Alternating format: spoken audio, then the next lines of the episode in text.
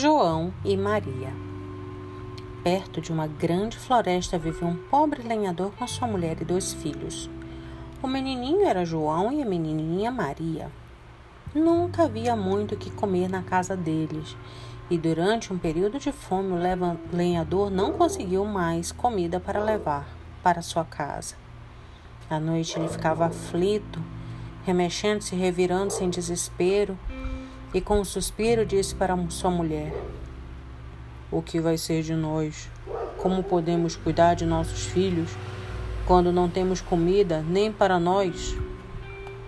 Ouça-me. Amanhã, ao romper da aurora, vamos levar as crianças até a parte mais profunda da floresta. Faremos uma fogueira e daremos uma crosta de pão para cada um. Depois vamos cuidar das nossas coisas e deixá-los lá sozinhos. Nunca encontrarão o caminho de casa e assim ficamos livres deles. Oh, não!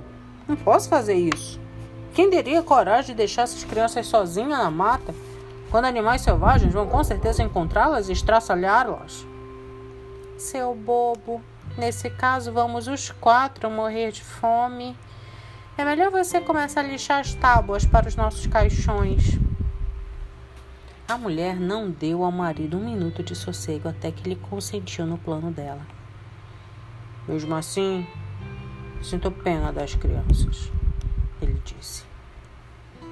As crianças também não tinham conseguido dormir porque estavam famintas e ouviram tudo que a madrasta dizia ao pai. Maria chorou inconsolavelmente e disse ao João: Agora estamos mortos. Fique sossegada, Maria. Pare de se preocupar. Eu vou descobrir uma saída. Depois que os dois adultos tinham dormido, João se levantou, vestiu seu palitozinho, abriu a parte de baixo da porta e vupt, escapuliu. A lua resplandecia e os seixos brancos em frente da casa cintilavam como moedas de prata. João se abaixou e pôs tantos quanto pôde no bolso do paletó. Foi então que Maria foi a Maria e lhe disse: Não aflige, irmãzinha. Vai dormir. Deus não verá de nos abandonar. No outro dia, quando raiou o sol, a madrasta se aproximou e acordou as crianças. Levantem, seus preguiçosos. Vamos à floresta apanhar lenha. Aqui está alguma coisa para o almoço, mas não coma antes da hora, porque senão não vai ter mais nada. Maria pôs o pão no avental, porque João tinha o bolso do paletó cheio de seixos. Partiram todos juntos pela trilha que penetrava na floresta. Depois que tinham caminhado um pouco, João parou e olhou para trás na direção da casa, e vez por outra fazia isso de novo.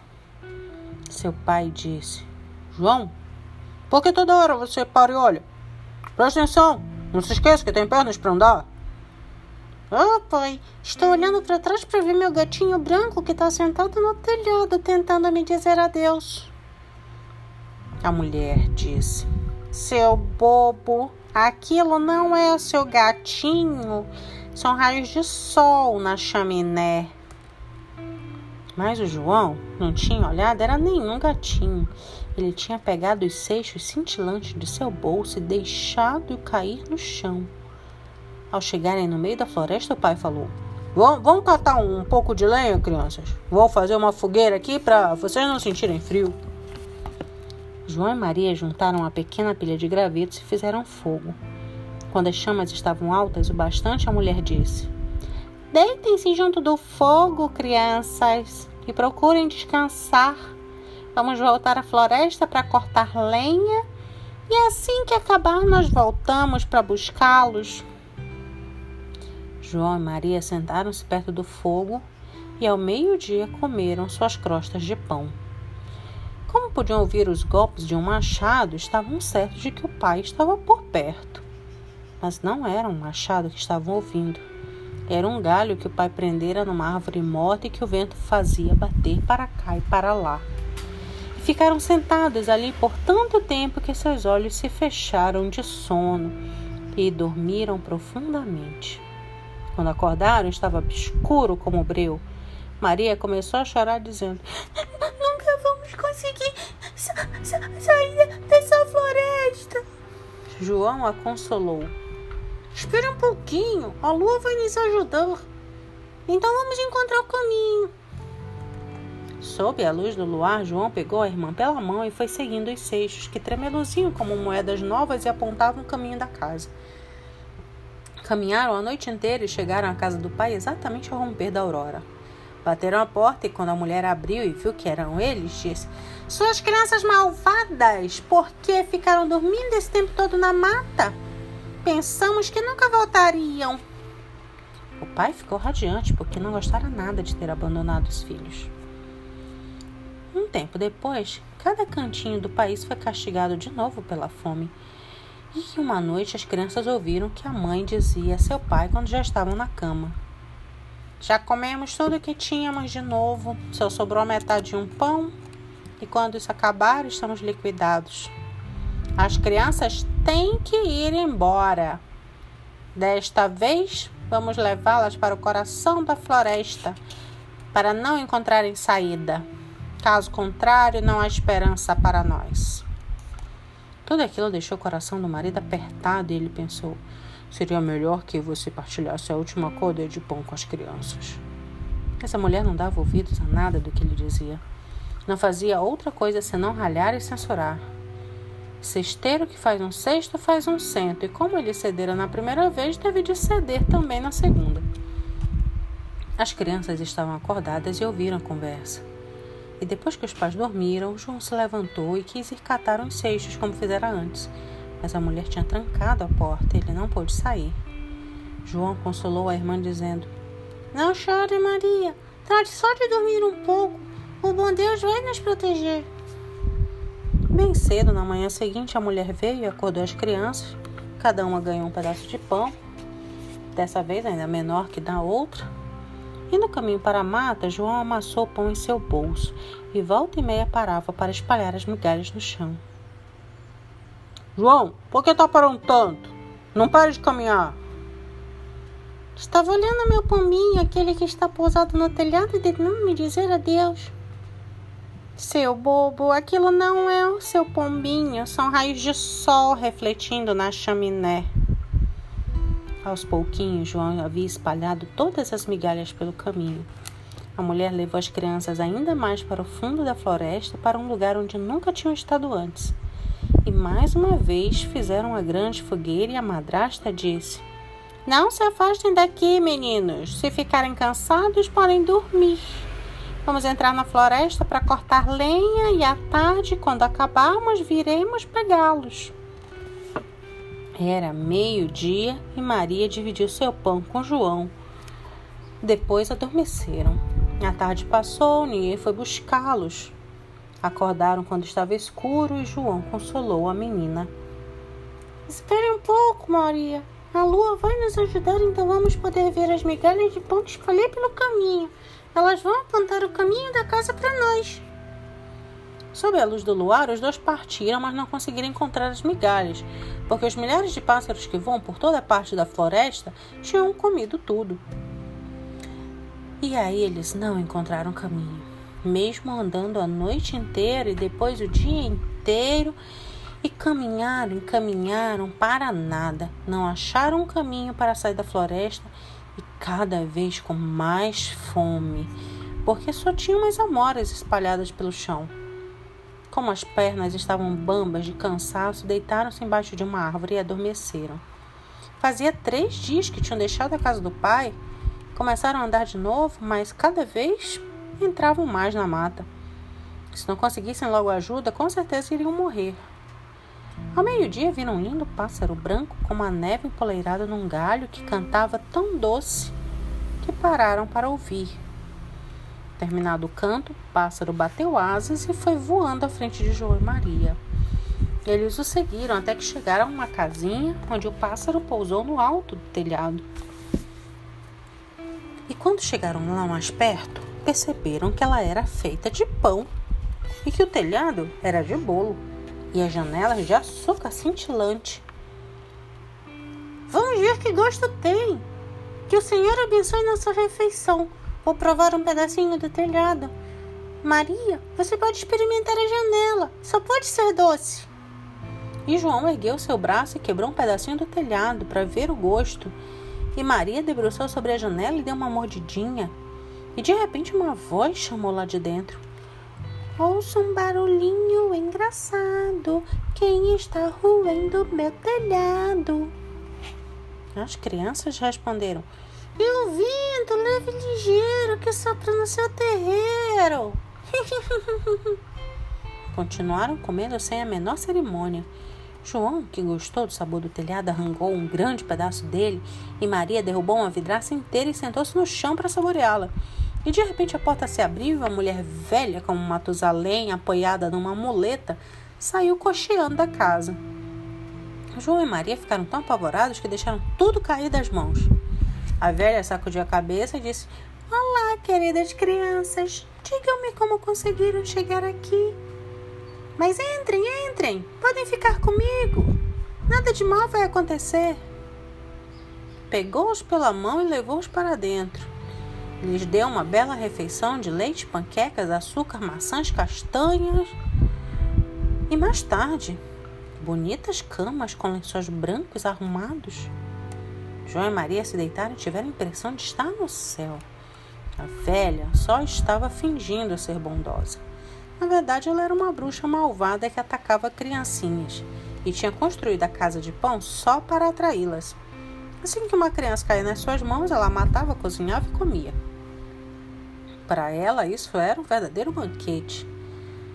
As bruxas têm olhos vermelhos e não conseguem enxergar muito longe. Mas, como os animais, têm um olfato muito apurado e sempre sabem quando há um ser humano por perto. Quando sentiu João e Maria se aproximando, a velha riu cruelmente e ciciou. Estão no papo e desta vez não vão escapar. De manhã bem cedo, antes das crianças se levantarem, ela saiu da cama, contemplou os dois dormindo, com aquelas bochechas vermelhas e macias. E pensou que iam dar um petisco muito bom Agarrou João com seu braço magricela, levou-o para um pequeno galpão e o trancou atrás da porta gradeada. João podia gritar o quanto quisesse, não ia adiantar. Depois, falou para Maria que ela acordasse. Sacudiu-a, falando: De pessoa preguiçosa, vá buscar água e cozinhar alguma coisa gostosa para o seu irmão. Ele ficará lá fora no telheiro até ganhar um pouco de peso. Quando estiver gordo e bonito, vou comê-lo. Maria começou a chorar mais alto que pôde, mas não adiantou nada. Teve de fazer tudo que a bruxa mandava. Uma comida deliciosa foi preparada para João. E para Maria só sobraram as cascas dos caranguejos. Toda manhã a velha ia furtivamente até o galpão e gritava: Mostre o dedo, João, para eu ver se você está gorducho. João então enfiava um ossinho por entre as grades e a velha, que tinha vista fraca, acreditava que era o dedo do menino e não conseguia entender porque ele não estava engordando. Depois de quatro semanas, e ele ainda magrelo, ela perdeu a paciência e resolveu que não podia esperar mais. Maria! Vá apanhar água depressa! Pouco se me dá se João está magro ou gordo. Amanhã eu acabo com ele, vou cozinhá-lo. A pobre irmãzinha soluçou de aflição, as lágrimas correndo pelas faces. Oh, oh meu Deus, nos ajude!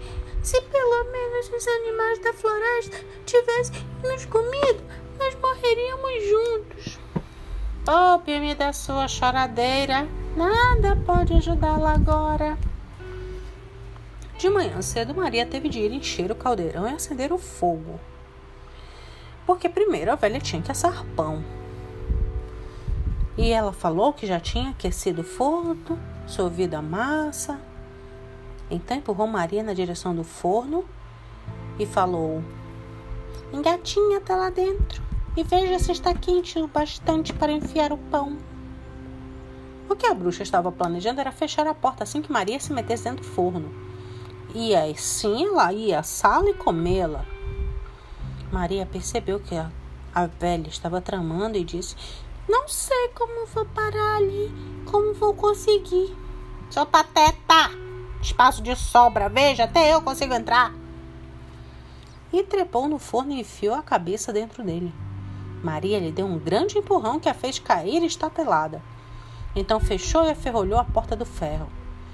Ufa! A bruxa começou a soltar guichos medonhos. Mas Maria fugiu e a bruxa perversa morreu queimada de uma maneira horrível. Então ela foi, abriu a porta para João e gritou: João, estamos salvos! A bruxa morreu! Como um passarinho fugindo da gaiola, João voou porta fora assim que ela se abriu. E que emoção eles sentiram! Se abraçaram e pularam de alegria. E como não havia mais nada a temer, foram direto para a casa da bruxa. Em todos os cantos havia baús cheios de pérolas e joias. Estas aqui são melhores ainda que seixos. E João falava isso colocando tudo nos bolsos. E Maria fez o mesmo. Vou levar alguma coisa para casa também. Vamos embora agora mesmo. Temos que sair dessa floresta de bruxa. E depois de muitas horas deram com o rio muito largo.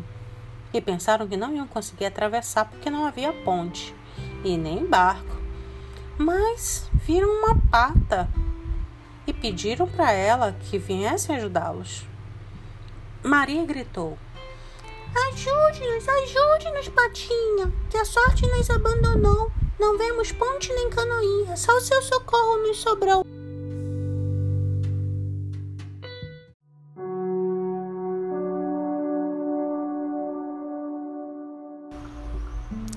Lá veio a pata patinhando. João subiu nas suas costas e chamou a irmã para sentar a garupa. Não, eu seria uma carga pesada demais para Patinha. Ela nos leva um de cada vez. E foi o que a pata fez. E eles assim chegaram sãos e salvos do outro lado e caminharam algum tempo. E a mata começou a ficar conhecida, até que enfim avistaram a casa do pai.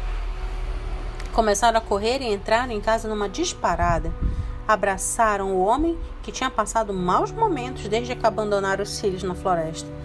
A madrasta, sua mulher, tinha morrido. Então Maria esvaziou seu avental e pérolas e joias rolaram por todo o chão. João enfiou as mãos nos bolsos e tirou punhados de joias. Suas aflições tinham terminado e eles viveram juntos em perfeita felicidade.